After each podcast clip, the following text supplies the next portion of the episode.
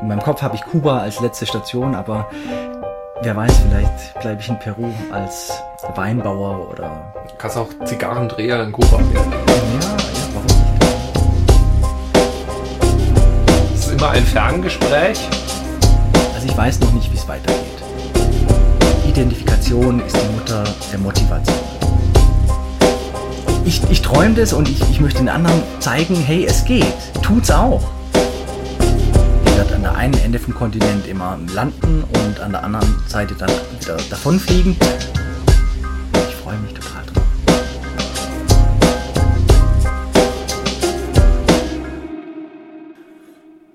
Nach langer, langer, langer Wartezeit, jetzt sind es, glaube ich, knapp vier Wochen, endlich mal wieder ein Ferngespräch. Viele Grüße nach Thailand Alexander, du bist, wo bist du jetzt gerade? Und ähm, bevor sich die, die Leute erschrecken, versichere uns, dass deine Stimme nur schlecht klingt, aber du keine Halsschmerzen hast. Ja, ich, ich bin jetzt gerade momentan in äh, Kaolak. Das ist so ähm, im Süden über Phuket auf der linken Seite. Und ja, da sitze ich gerade und ja, also momentan ist äh, ziemlich viel Entspannung angesagt. Man hört es auch in meiner Stimme auch. Ähm, mir geht's seit dem letzten Gespräch ist mir gar nicht mehr gut gegangen. Ich war mittlerweile dreimal beim Doktor, weil ich also wahnsinnig gehustet habe. Sowas habe ich noch nie gehabt. Die Ärzte haben dann unterschiedlichste Sachen äh, diagnostiziert, irgendwie normale Grippe, obwohl ich kein Fieber hatte, oder Bronchitis. Also ich glaube, es war eine Bronchitis. Ja, und äh, mit Infusionen, ähm, Spritze im Po, ganz vielen Medikamenten, Inhalator und alles Mögliche. Ja. Und jetzt geht es mir langsam besser, ja. Also es war also wirklich ganz extrem. Ich konnte dann auch nachts gar nicht, tagsüber ging es oft, aber dann nachts konnte ich eben äh, wirklich gar nicht mehr schlafen, wenn ich dann so richtige Hustenattacken hatte, ja. Du bist aber trotzdem jetzt der Überzeugung, reden ist im Augenblick noch trotz allem eine gute Idee und wir sorgen nicht dafür, dass du jetzt dann sprachlos durch den Rest deiner Weltreise gehen musst. Ja, vor zehn Tagen habe ich schon mal ganz meine Stimme verloren. Von dem her äh, ist es äh, was Bekanntes. Und ich glaube, ich bin fit, um das eine Stunde lang durchzuhalten oder eine halbe Stunde. Vielleicht nehmen wir dann einfach mal da den Faden auf, wo wir ihn beim letzten Mal fallen gelassen haben. Hast du denn wie hieß es, Dakari, Daktari, dein, dein Mofa, dein Rollerchen noch losgebracht? Das Problem war eben, dass eben mit dem Nummernschild, dem vietnamesischen, dass man da Steuern nachzahlen musste dann oder müsste in Kambodscha. Und dann hat der Mann vom Hotel, wo ich da war, hat dann mit mir so einen Schweinedeal ausgehandelt, dass die den Roller dann eben irgendwo aufs Land hinfahren, wo dann äh, eben derjenige, den dann den Polizist kennt und so weiter. Und dann habe ich eben insgesamt, glaube ich, jetzt äh, mit Ankauf und Verkauf 160 Euro Verlust gemacht, was natürlich meinem Schwabenherzen sehr weh tut. Ja. Aber auf der anderen Seite habe ich unglaublich schöne Erfahrungen gehabt und also es war es wert. Ich hätte ja auch irgendwie anders als Ziel kommen müssen mit Bus oder Fliegen oder sonst was. Wie ging es dann ab da weiter? Hast du noch einen Tag äh, über Zeit gehabt, Angkor Wat oder andere Sehenswürdigkeiten zu besichtigen oder war es dann zu spät dafür? Nee, äh, natürlich. Also wenn man mal in Siam Reap ist, ähm, der Ralf war dann ja auch da, mit dem habe ich dann 15 Tage lang verbracht. Wir hatten eine wahnsinnig schöne Zeit. Wir waren dann eben äh, einen Tag in Angkor Wat und ähm, haben uns da das alles angeschaut, sehr komprimiert. Ich glaube irgendwie sechs Tempel in sechs Stunden oder so. Wenn man dann irgendwie ein oder zwei oder drei Tempel gesehen hat, dann weiß man auch ungefähr, wie der vierte ausschaut. Das ist schon wahnsinnig eindrucksvoll äh, und auch was ganz Besonderes. Also sowas äh, gibt habe ich bisher woanders noch nicht gesehen, aber ist, ist, ja, es hat dann auch gereicht, so einen Tag lang wirklich intensiv und genau. Und dann, äh, wie ich den Ralf treffe, dann müssen wir natürlich auch immer ein bisschen feiern. Und dann war man hier im Reap weg und der Ralf hat dann irgendwie nach ein paar Bier, hat er sich gedacht, er muss dann noch die Delikatessen äh, von, äh, von Kambodscha ähm, essen, was äh, unter anderem Schlangen und Schlange, Schlangen und, und Frösche hat er, glaube ich, gegessen. Es gab noch zur Auswahl Kakerlaken und Spinnen, aber die, an die hat er sich nicht rangetraut. Und ich, ich wollte auch nicht. Die Schlange schmeckt angeblich ein bisschen wie die Kruste vom Schweinebraten, hat er gemeint. Ich glaube, die waren zu frittiert. Frittiert kann man doch alles essen, oder? Ja, also ich glaube, die sind so todesfrittiert, dass es alles gleich schmeckt. wie die Kruste vom Schweinebraten halt. Ja, genau. Und dann sind wir eben weiter über die Grenze und Äh, dann hat sich äh, die Ariane aus Holland an uns rangeklettet. Äh, irgendwie ein total nettes Mädel und äh, mit der haben wir dann auch, also zu dritt dann praktisch 15 Tage verbracht. Und ja, das war ganz nett. Die, die zwei haben sich echt rührend um mich gekümmert, mich mit meinem Husten dann und dann war ja auch zwischenzeitlich mal noch Verdacht auf Lungenentzündung und, und lauter so ein Blödsinn. Gestern hatte ich dann noch Schmerzen am Herz ein bisschen äh, und habe ich mal ein bisschen wieder recherchiert, dass man dann auch eine Herzmuskelentzündung noch bekommen kann mit so einem Schmarrn. Und, aber ich, ich denke, das, das, bleibt mir jetzt erspart. Ja. Genau, und dann die, die zweite Station war dann eben Koh Chang, wo wir dann schon zu dritt da waren. Und dann am ersten oder zweiten Abend hat sich die Ariane dann im Pool äh, den Fuß aufgerissen. Und ja, war dann ein Riesendrama, es hat geblutet, wahnsinnig, ja. Und es war nachts, es war nachts um, um drei oder vier. Und wir haben sind erst alle zusammengesessen, äh, haben ein paar Bier getrunken und dann sind wir noch in den Pool reingehüpft und dann ist es eben im Pool passiert. Da war irgendwie entweder eine Glasscherbe im Pool oder stand irgendeine Fliese ein bisschen weg. Und dann hat es nachts um drei, alle haben ein bisschen was getrunken und dann Riesendrama, Blut spritzt mehr oder weniger. Und wir haben halt echt nicht gewusst, muss man jetzt da noch sofort zum Doktor, muss man einen Helikopter rufen, so mehr oder weniger.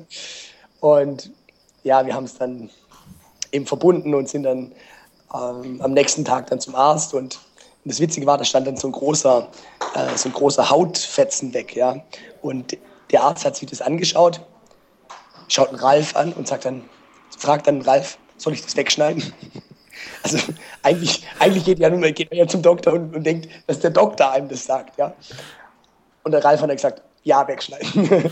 und dann wurde es eben weggeschnitten und ah, der Verband war auch irgendwie so ein bisschen komisch. Also das jedes Mal, wenn man es wieder weggemacht hat, hat es wieder angefangen zu bluten und auf jeden Fall war dann eben die Ariane und ich, wir waren in den nächsten 15 Tagen gehandicapt. Die Ariane, die haben wir dann, dass die auch mal ins Wasser konnte, haben wir dann so den Fuß, also dass der Verband nicht nass wird, haben wir dann so ein Kondom genommen und, den, und den Kondom, das Kondom über den Fuß drüber. Ja, das ist perfekt übrigens. Ja. Äh, und, und da haben, wir sie, dann haben, da haben wir sie eben überall mit hingetragen auf Ch äh, Koh Chang. Ja, und äh, haben uns dann Scooter ausgeliehen und ja, und da auch gefeiert. Ja. Und was total cool war, wir waren dann abends mal weg und dann habe ich so zwei junge 18-Jährige getroffen. Und mit, dem, mit denen sind wir dann ins Gespräch gekommen und ich habe erzählt, dass ich so ein bisschen rumreise. Und dann sagt der eine 18-Jährige zu mir, wenn ich mal so alt bin wie du, dann will ich auch so cool sein. Jo. Du findest, du findest nicht witzig, okay, aber äh, für, mich war, für, mich, für, Doch. für mich war das also, ich finde das, das witzig. Mega. Ich habe mir gerade hab die Frage gestellt, was das mit deinem Ego gemacht hat. Ja, das ist die Chancen, ja. Ja, und auf jeden Fall auf Koh Chang, das war halt der Wahnsinn, in unserem Hostel, da waren irgendwie lauter solche Drogen, Drogenleute, ja. Und in, in Thailand ist äh, Valium frei verkäuflich und die haben sich dann halt, ein hat 16 Valiumpillen sich über Tag verteilt rangehauen.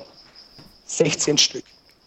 Äh, hat das denn also irgendeine angenehme Wirkung? Ich dachte, wenn man Valium reinzieht, dann will man praktisch schlafen gehen ja, ich glaube, einem wird so alles scheißegal und man wird müde und so ein bisschen gechillt und Okay. Ja, bisschen wie Gras rauchen sozusagen. Ja, vermutlich, ja, vermutlich. Genau, und dann haben wir uns da auch noch Scooter aufgeliehen, sind rumgefahren. Der Ralf äh, ist seit 15 Jahren das erste Mal Scooter gefahren, hat sich gefreut wie ein kleines Kind. Hat, ja, war auch, das war auch total schön. Das heißt, du mit deiner, du mit deiner Röchlerei, Ariane mit halb abgerissenem Fuß, seid als Krankentransport auf Scootern um die Insel geeiert, ja? Habe ich das jetzt richtig zusammengefasst? Ja, genau. Und habt 18-jährige Deutsche beeindruckt. Ja, ja, genau, genau, so war das. Das die, war die Zusammenfassung von Koh Chang. Praktisch. Was muss man denn in Koh Chang gesehen haben? Also wir haben gar nichts gesehen. äh, wir, wir, waren nur, wir waren nur mehr oder weniger haben uns Thailand ist, ist weniger geprägt von, von Sightseeing, sage ich mal, sondern mehr von, von wirklich Urlaub machen ganz Thailand ist wirklich ausgerichtet auf, auf, auf den Tourismus. Ja. Das ist ja alles perfekt organisiert. Das heißt, ich bin ja auf wirklich vielen Inseln jetzt gewesen. Und wenn du irgendwo hin willst, hier wird alles, wird hier überall verkauft. Das heißt, wenn du deine Wäsche abgeben willst, wenn du eine, einen Bustransfer buchen willst, einen, einen Fährentransfer, ein Zimmer buchen willst, was essen willst, du kannst es hier überall machen. Also an jeder, in jedem Haus kannst du alles dieselbe Leistung abrufen. Und es funktioniert alles ganz einwandfrei eigentlich. Also die, die Fährtransfere, ähm, die sind ähm, ganz lustig. Es ist ein riesen Chaos, aber irgendwie funktioniert es immer.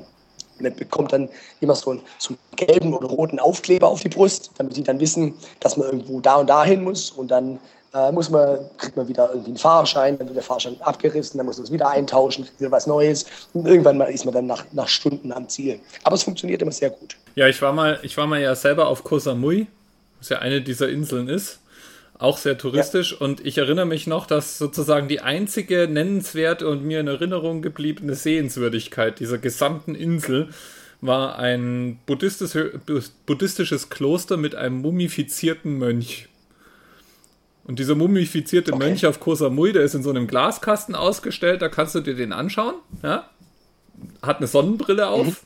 Also sitzt, sitzt in Gebetshaltung mit Sonnenbrille in so einem Glaskasten, ist ansonsten eine Mumie.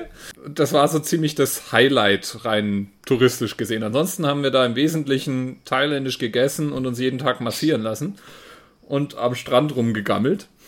Ähm, klingt nach einer analogen Beschäftigung auf Koh Chang. Huh? Ich frage mich auch immer, wie diesem Mönch das passiert ist. Wie muss ich mir das vorstellen? Hier 20 Mönche im Gebetsraum beten vor sich hin und mittendrin sagt so der eine zum anderen, du schau mal, der Franz, der bewegt sich schon seit drei Tagen nicht mehr. Wollen wir mal gucken, ob der noch lebt? Wenn du mal auf Kosamui Stopp machst, musst du ihm auf jeden Fall Hallo sagen von mir. ich habe ich hab einen kurzen Zwischenstopp gemacht auf, auf Kos, ähm, Kosamui, aber nur am Hafen. Also bin ich gleich okay. weitergefahren. Okay. Hast nichts verpasst, wie du gerade hörst. Okay. Wo warst du denn nach Koh Chang? Äh, wir sind dann zusammen nach Kokut mhm. ähm, gefahren, auch eine Insel. Mhm. Es war ein, ein, Hotel, das eben in, in dieser, äh, bei Agoda ganz gut gerankt war. Und dann kommen wir da hin und haben gedacht, nee, das ist nicht unser Hotel. Ich habe uns dann die falsche Stelle gebracht. Also total äh, runtergekommen, der Eingang. Und dann sind wir reingegangen und da war es ganz schön. Da hat es auch ungefähr mit den Bildern übereingestimmt. Aber auch als einfach ein ganz schlechter Service. Also das, das, ist einfach Wahnsinn. Die haben gar kein Gespür, was der, was der Kunde haben möchte. Also die haben morgens um 10 haben sie sich dann einen Fernseher da im, im Gastraum angestellt und dann haben sie den ganzen Tag ferngeschaut. Und wenn man was wollte, dann muss man halt hingehen und dann waren die auch ziemlich genervt von einem. Also es war wirklich, ähm, und vor allem, es wäre so einfach gewesen, was zu verbessern mhm. in, in allen Bereichen.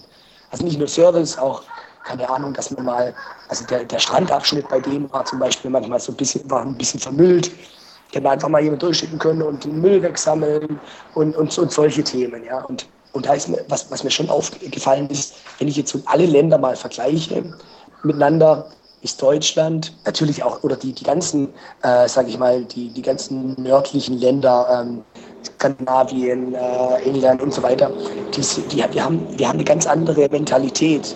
Wir haben eine Mentalität, ständig was verbessern, zu optimieren wollen. Ja? Und das gibt es in diesen Ländern in der Form eigentlich, ist ja nicht so ausgeprägt, ja. Sondern die stehen dann da halt und, und warten, bis der nächste Kunde kommt. Aber die man dann vielleicht einen Kunde aktiv akquirieren könnte oder sonst was, da, ja, das, da kümmern die sich nicht drum. Das finde ich wirklich sehr erstaunlich. Oder auch wie die Deutschen da auf die Arbeit fokussiert sind im Vergleich zu, zu den anderen Ländern ist wirklich erstaunlich. Also die Deutschen arbeiten wirklich sehr viel im Vergleich ja, zu anderen Ländern. Würdest du dann sagen, ähm, so ein durchschnittlicher Thailänder hat dann sein, seine wie es immer so schön heißt, Work-Life-Balance oder seine Zufriedenheit mit sich und seinem Leben besser im Griff? Ich habe eigentlich so gut wie keine Thailänder kennengelernt, weil ich halt immer mit dem Ralf da und der Ariane rumgehängt bin. Und ähm, wir haben ein paar Studenten kennengelernt am Abend. Ich kann das nicht sagen. Mhm. Es ist einfach nur sehr auffällig, dass die Deutschen unglaublich äh, fokussiert sind auf, auf Arbeit und, und, und solche Themen. Weil ich meine, eine These wäre ja, dass es sich schlicht und ergreifend in Deutschland halt lohnt und in Thailand nicht so. Ja, dass du halt sagst, ich kann jetzt da viel rumoptimieren, deswegen werde ich nicht mehr verdienen, nicht mehr Kunden haben, nicht reicher werden oder kann mir nicht mehr kaufen. Also machen sie dann das, was halt so minimal notwendig ist, um über die Runden zu kommen. Könnte man sich ja vorstellen. Weiß ich nicht. Ja, ich, ich meine aber auch heute zum Beispiel. Ich war heute an dem Markt. Ähm, ich habe heute so eine Tour gemacht. Äh, können wir vielleicht später mal drauf kommen. Und da war dann an dem Markt eine Frau und die hatten einen einen großen Fisch, der war so, sage ich mal, so 60 Zentimeter lang. Den hat die ausgenommen, das heißt ähm, unten aufgeschnitten und dann das, das, ähm, die Innereien rausgenommen und den Kopf abgehackt und so weiter. Und das hat die auf dem Boden gemacht. Mhm. Und das macht die sicher schon immer auf dem Boden. Die hat dann unten so ein, so ein, so ein, so ein Brett gehabt, so ein rundes, wo der Fisch, wo der Schwanz halb auf dem, auf dem Fußboden war und der Kopf dann eben auch und das Mittelteil war zufällig auf dem Brett. Und alles hat sie auf dem Boden gearbeitet. Und das, sowas würde in Deutschland nie machen. Nicht, weil es vielleicht unhygienisch ist, deswegen natürlich auch, aber auf der anderen Seite, weil es einfach im Stehen wahrscheinlich effektiver und schneller geht, wenn man einfach das auf dem Tisch macht. Ich habe es auch in Vietnam gesehen, dass die das Geschirr auf dem, auf dem Boden waschen. Und da denke ich mir, hey, das, das dauert doch alles dreimal so lang. Jetzt nehmt euch mal hier so eine, äh, so eine, Ab so eine Ablagedings und ein Waschbecken und dann geht es alles doppelt so schnell. Aber ich habe so das Gefühl, es klingt irgendwie sehr arrogant, wenn ich das sage, aber die denken da nicht drüber nach. Und die Deutschen sind ständig dran am, am, am Verbessern. Das ist mir auch so aufgefallen. Okay. Wie war es denn dann so weiter in Kokut? Also jenseits dieser Vergleichsstudie? Ja, ähm, auch nochmal zum Thema Service. Ähm, die haben dann immer im Restaurant haben sie eine riechenlange Karte mit 60 Gerichten drauf, was ich immer schon eigenartig finde, wenn dann irgendwie Pizza, Spaghetti und äh, Thailändisch, Chinesisch und so weiter drauf ist. Aber wenn man dann irgendwas bestellt hat, sagen die immer, no have, no have. Also sie haben es nicht. Und wir müssen erstmal drei Gerichte durchmachen, bis dann mal, bis sie dann mal sagen, have. Ja. Wenn du da bei den Kakerlaken angekommen bist, haben sie es. Ja, genau. Ja, da haben wir uns dann wieder ähm, Motor äh, Motorroller ausgeliehen und sind dann zu, zu, zu, Wasserfällen gefahren. Ich weiß nicht, ob du meine Videos gesehen hast. Äh, war ja auch, war auch der Hammer, ja. So zwei so wunderschöne Wasserfälle, wo man drin, drin baden konnte und so planschen konnte. War wirklich Wahnsinn. Und ja, was dann noch ganz interessant war, am Strand in Kokut waren im Nachbarhotel lauter Russen. Und die Russen haben so eine Eigenart, die müssen immer ihre Frauen fotografieren am Strand, wie sie posieren. Das heißt, die ganzen Damen haben sich ins Land geregelt und die Männer haben alle fotografiert. Das war ein Schauspiel, das war ein Schauspiel. Vor allem, weil diese, weil diese Damen oft ein bisschen übergewichtig waren. Also wir, wir fanden es köstlich. Wir haben es dann ein bisschen nachgemacht und so und dann wollten dann auch mal ein bisschen, ein bisschen posen, aber haben es natürlich nicht so gut hinbekommen wie die Russen. Abends sind wir dann mal nachts ins Meer gegangen und zum Schwimmen und dann habe ich so einen leuchtenden Plankton gesehen. Hast du das schon mal gesehen? Nein. Das ist, das ist so, wenn du unter Wasser deine Hände bewegst, dann leuchtet auf einmal alles grün. Wow. Das ist abgefahren. Das ist echt abgefahren. Du kommst dir vor, so wie so ein Magier, der so unterm Wasser irgendwie so gerade sein, sein Feuerball, sein Grün ähm, magisch zusammenbaut. Ja. Das war echt cool. Ja, Kajak sind wir noch gefahren und ja, eben auch am, am, am Beach äh, rumgelegen und haben dann noch so einen ganz komischen Italiener kennengelernt, der uns dann immer von seinen Verschwörungstheorien erzählen wollte. Ich fand ihn so in der ersten Minute fand ich ihn cool. Und dann war der aber wie eine Klette und wollte nicht mehr weg. Und der hat uns dann auch bis nach Bangkok verfolgt. Ja, und wollte dann unsere Telefonnummern haben, dass wir in Bangkok noch was machen. Und dann, ich habe dann gesagt, ja, ich kann nicht telefonieren, weil ich eine südafrikanische äh, SIM-Karte habe und Ralf sein Handy wurde gestohlen, er hat gesagt, er hat kein Handy. Und äh, die Ariane hat gesagt, ja, sie findet ihr Handy gerade nicht und dann haben wir eben seine Karte bekommen und ja, genau, und dann sind wir eben nach Bangkok gekommen. Bangkok ist eine geile Stadt. Jetzt bin ich aber mal gespannt. Bangkok ist, ähm, ist so wie ähm, ist mit, mit, Süd, äh, mit, mit Kapstadt so ein bisschen mein neuer Favorit. Die haben auch sehr viel so Streetfood und im, im, Gegensatz aber zu Indien oder Nepal oder sowas kannst du das alles auf der Straße essen und musst dir keine Bedenken haben, dass du irgendwie krank wirst. Und also, ja, da haben wir auch ein Riesenerlebnis gehabt. Wir haben dann ein so ein, ein, so ein, so ein Straßenlokal gefunden, wo es so eine geile äh, Tom Yum Suppe gibt. Kennst du die? Ja, ich glaube.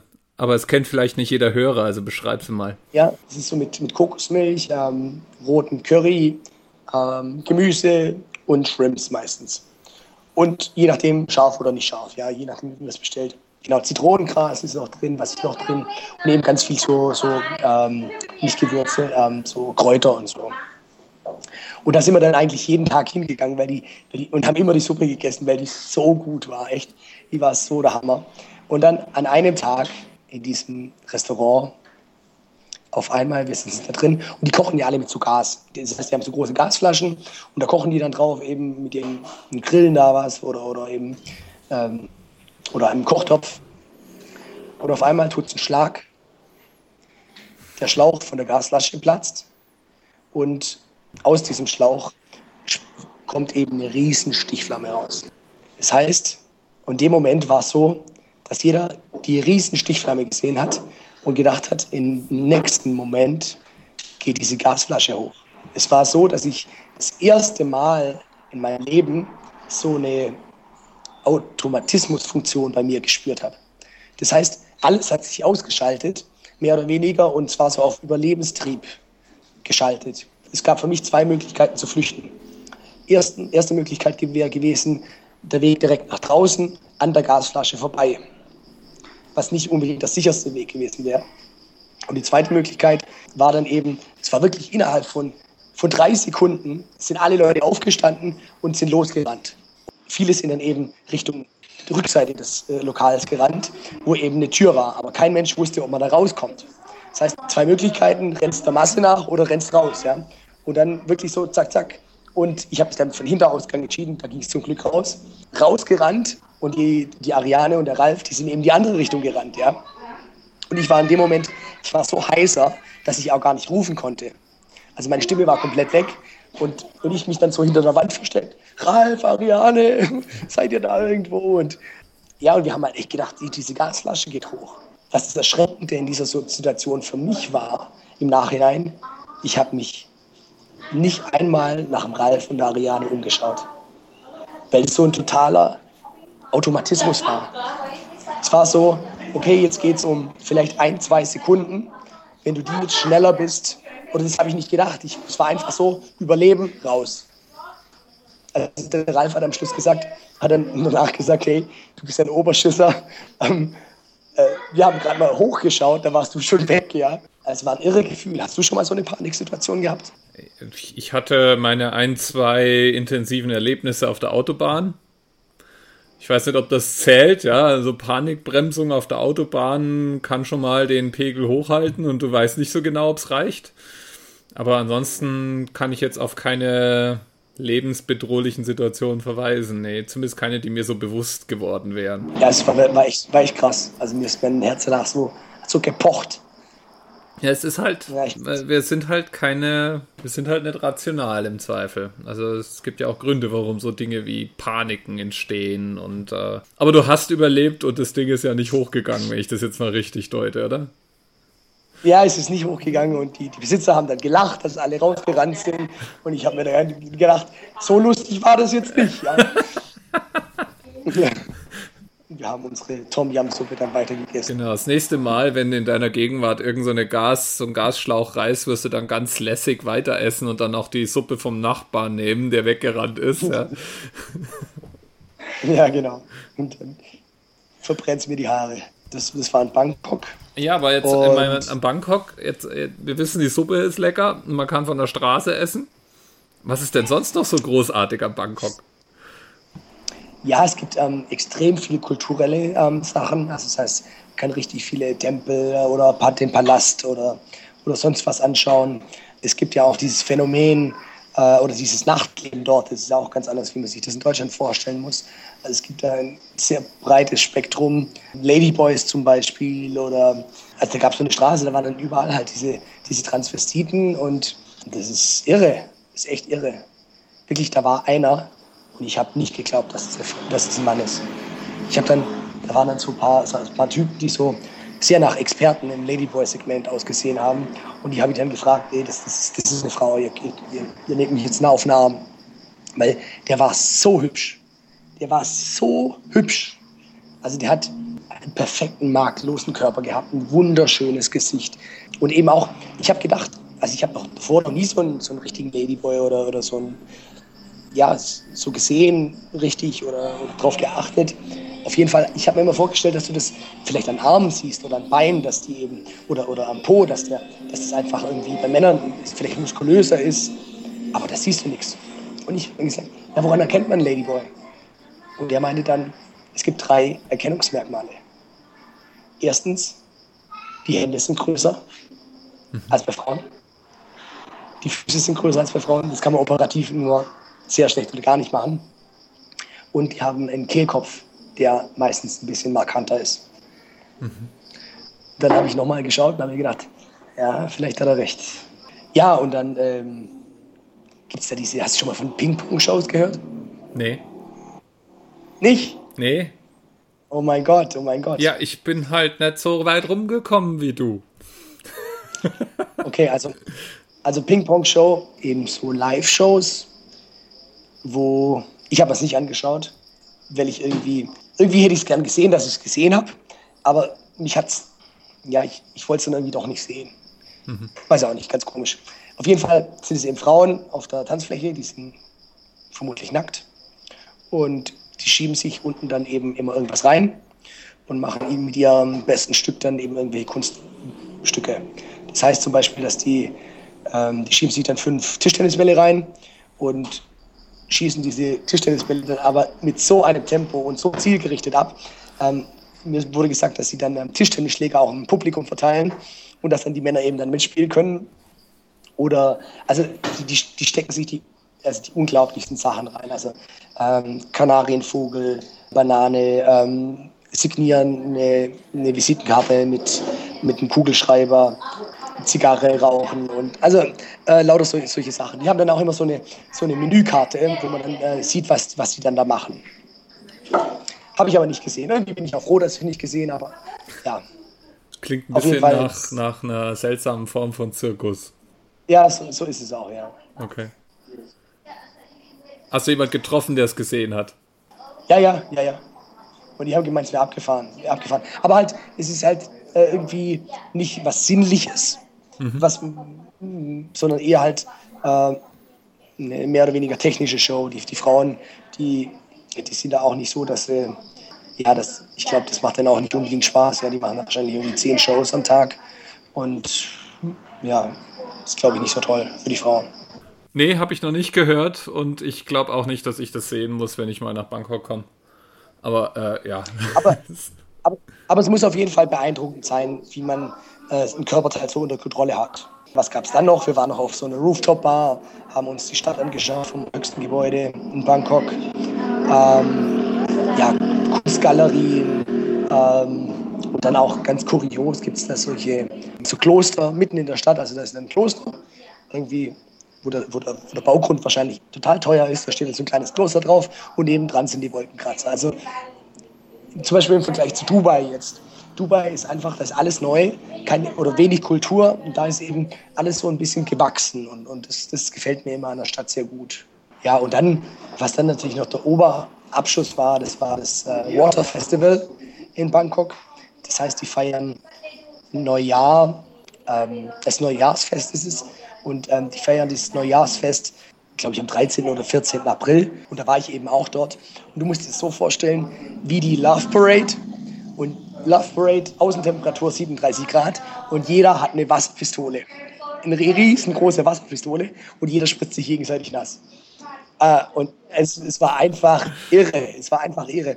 Und riesen, also total gute Stimmung. Keiner war irgendwie aggressiv, obwohl die Leute auch Bier getrunken haben natürlich. Und alles das eine mit den Wasserpistolen.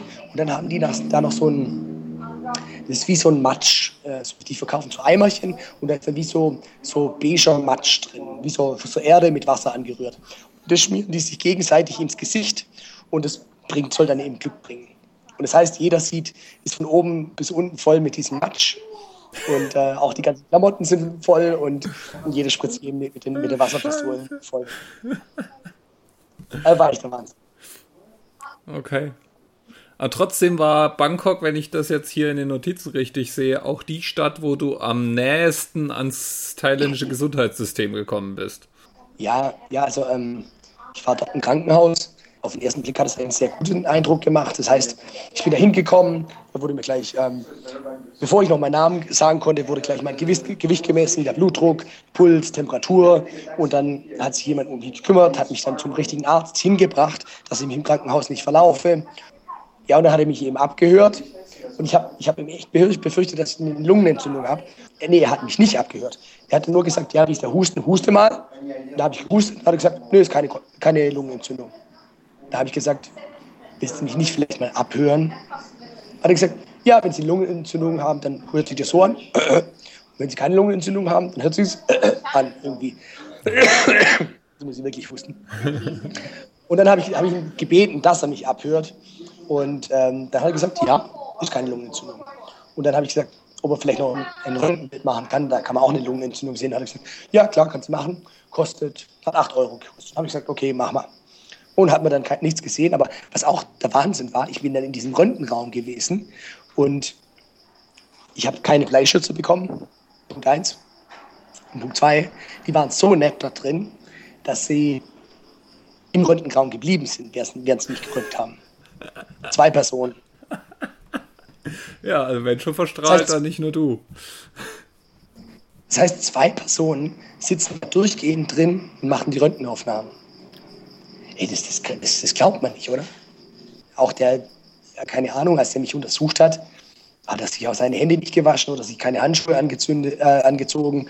Ähm, ja, irgendwie so, das war jetzt da nicht so toll. Und das, das, in Bangkok hatte ich dann die erste, den ersten Arztbesuch und, und die haben mir dann eben eine Spritze in Po gegeben.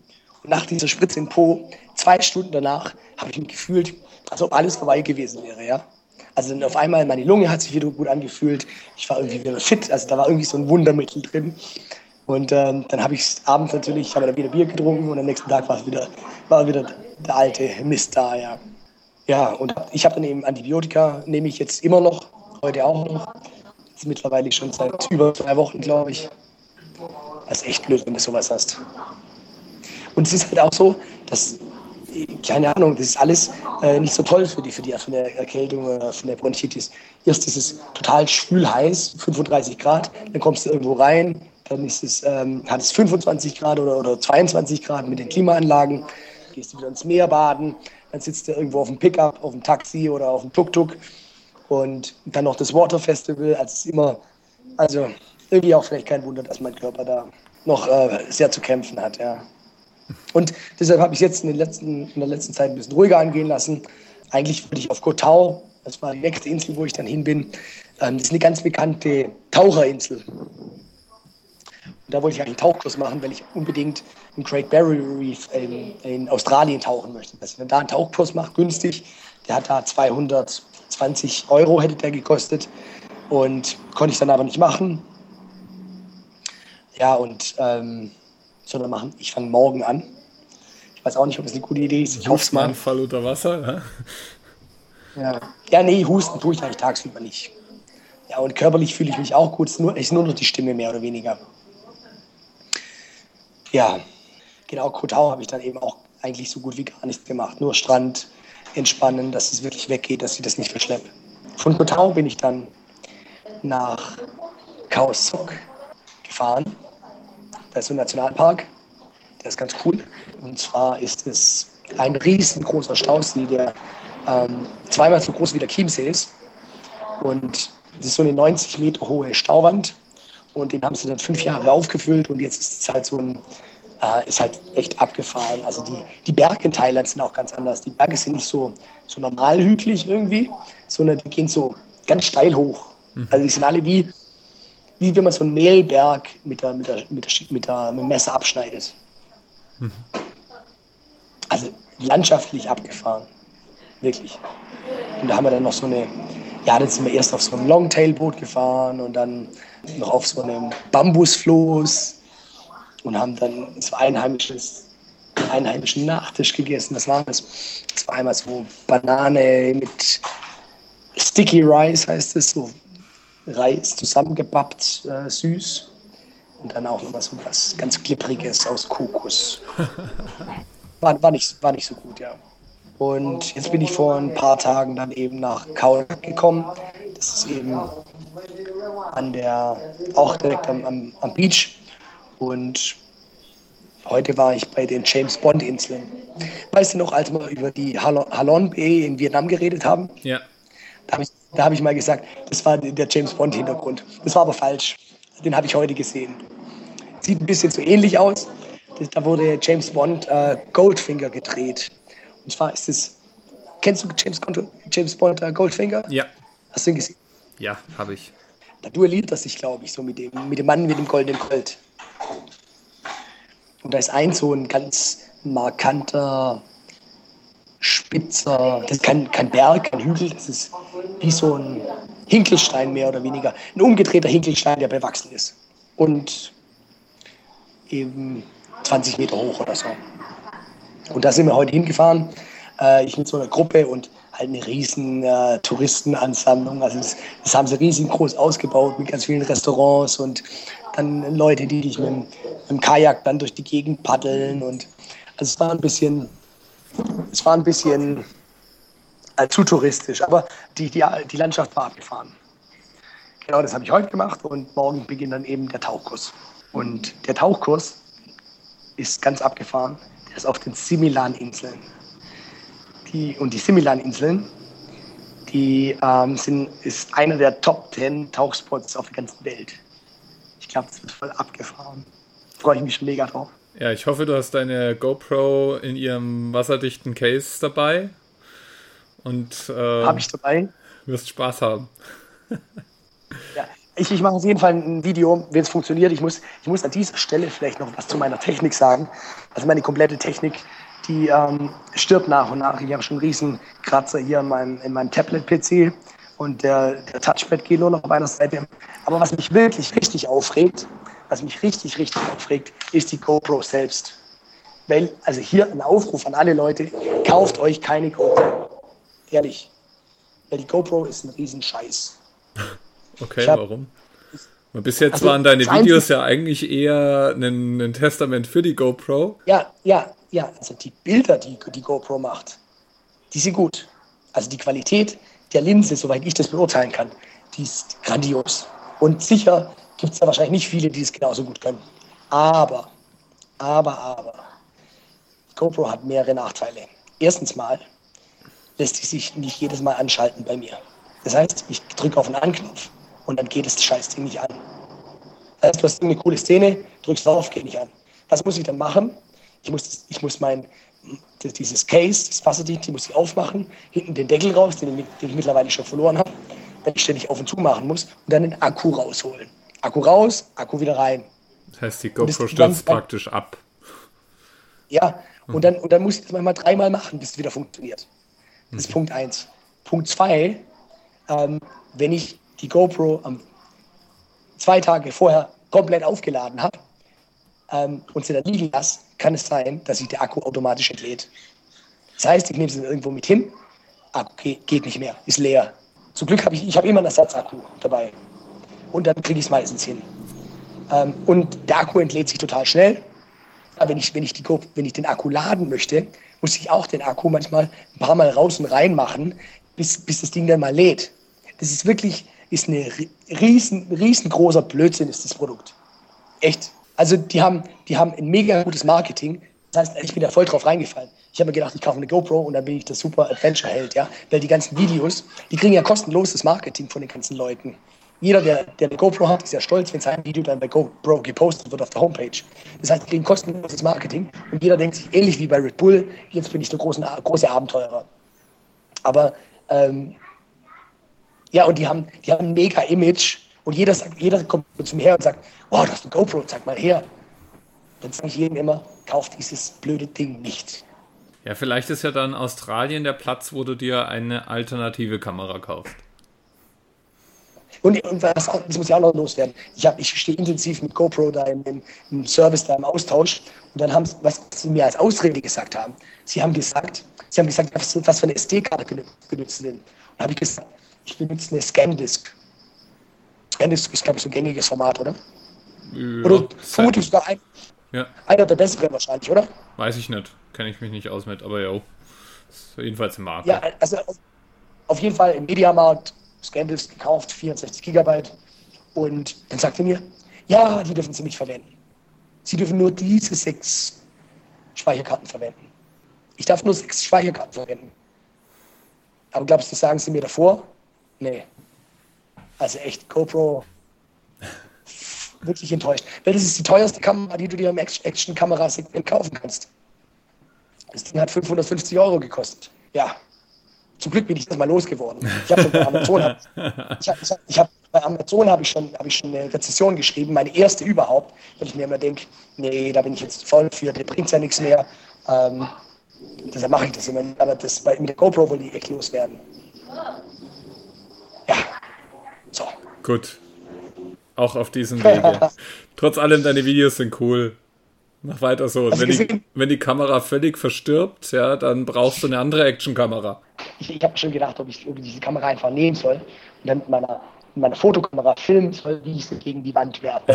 Ich bin wirklich, bin wirklich schon ich bin wirklich schon aggressiv geworden. Ich war in Nepal zum Beispiel, bin ich da gestanden, um mich herum tausende von Tauben auf so einem Platz und ich habe mir jetzt gedacht, wenn ich mich jetzt bewege, dann fliegen diese tausend Tauben um mich, um mich, um mich rum los. Und ich werde es alles schön mit meiner GoPro aufnehmen.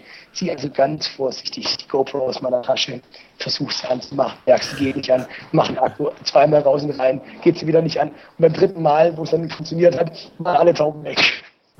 Oh shit.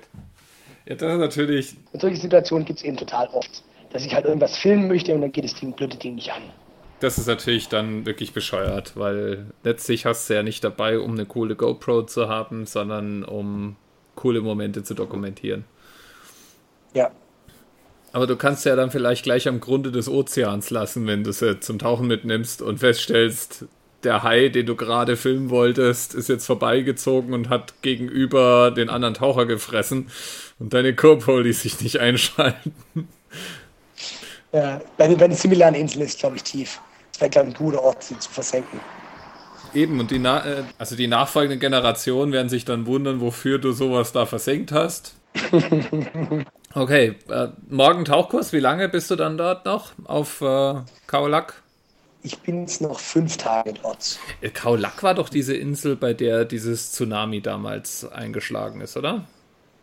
Richtig, richtig. Sieht man da irgendwas? Und, ähm, also habt ihr da Tsunami-Warnbojen oder irgendwas?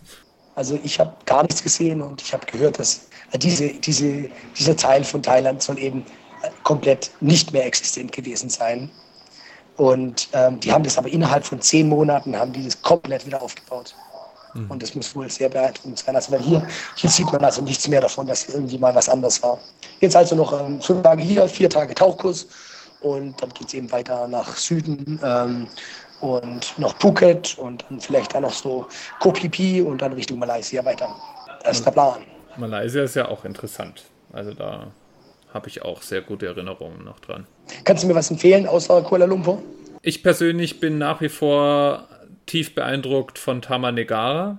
Tamanegara ist äh, der älteste Primärwald der Erde, ist sozusagen ähm, die, die Dschungelattraktion von Malaysia. Und ähm, okay. da war ich und will seither unbedingt irgendwann mal nach Borneo. Also das wäre so die eine Empfehlung, die ich loswerden kann. Ansonsten war ich selber war auf Konferenz in Malaysia. Von daher außer den Ausflug äh, drei Tage Tamanegara habe ich von Malaysia leider nicht so richtig viel gesehen. Also Kuala Lumpur und äh, Tamanegara. Und in Kuala Lumpur muss ich sagen, die Petronas Towers, das ist das erste Hochhaus das mich nicht enttäuscht hat, als ich es in echt gesehen habe. Okay. Sehr, sehr cooler Anblick. Meine da mein damaliger Brötchengeber hat ein Office da drin, das heißt, ich konnte da auch noch rein äh, und hochfahren. Okay. War sogar höher als diese Besucherbrücke untergebracht. Also es ist äh, sehr angenehm anzuschauen, das Gebiet. Ähm, was ich damals gemacht habe, was auch ganz ähm, cool war, war ähm, einen Taxifahrer zu heiern, der uns einen ganzen Tag in Kuala Lumpur rumgefahren hat. Es gibt eine recht bekannte heilige Grotte da und natürlich kann man auch dort ähm, sich irgendwelche Tempel angucken und Paläste und so weiter. Einfach die Stadt ein bisschen anschauen. Hat einen schönen Kontrast zwischen traditionell malaysisch und moderne. Ist ein muslimisches Land, das heißt, da hast du auch den Muezzin und äh, die, die Gebete gen, gen Mekka und so weiter, gepaart mit asiatischer Lebenskultur, wie du sie jetzt auch in Thailand hast. Und daher bin ich, bin ich gespannt, was du sagst. Also ich fand Malaysia einen sehr schönen, interessanten Kontrast. Ja, bin ich gespannt. Okay, dann werde ich jetzt mal ins exotische Berlin fliegen und äh, dich, deinem, ah. dich deinem Tauchkurs überlassen. Ich hoffe mal, das nächste Mal, wenn wir uns hören, hast du deine Stimme wieder völlig unter Kontrolle und bist los, was immer du dir da eingefangen hast. Ich hoffe es auch, ja. Pass auf dich auf und äh, bleib gesund. Alles klar. Bis dann. Ciao. Ciao. In meinem Kopf habe ich Kuba als letzte Station, aber wer weiß, vielleicht bleibe ich in Peru als Weinbauer oder. Du kannst auch Zigarrendreher in Kuba werden. Ja, ja, warum immer ein Ferngespräch. Also ich weiß noch nicht, wie es weitergeht. Identifikation ist die Mutter der Motivation. Ich, ich träume das und ich, ich möchte den anderen zeigen, hey, es geht. Tut's auch. Ich werde an der einen Ende vom Kontinent immer landen und an der anderen Seite dann wieder davonfliegen. Ich freue mich total.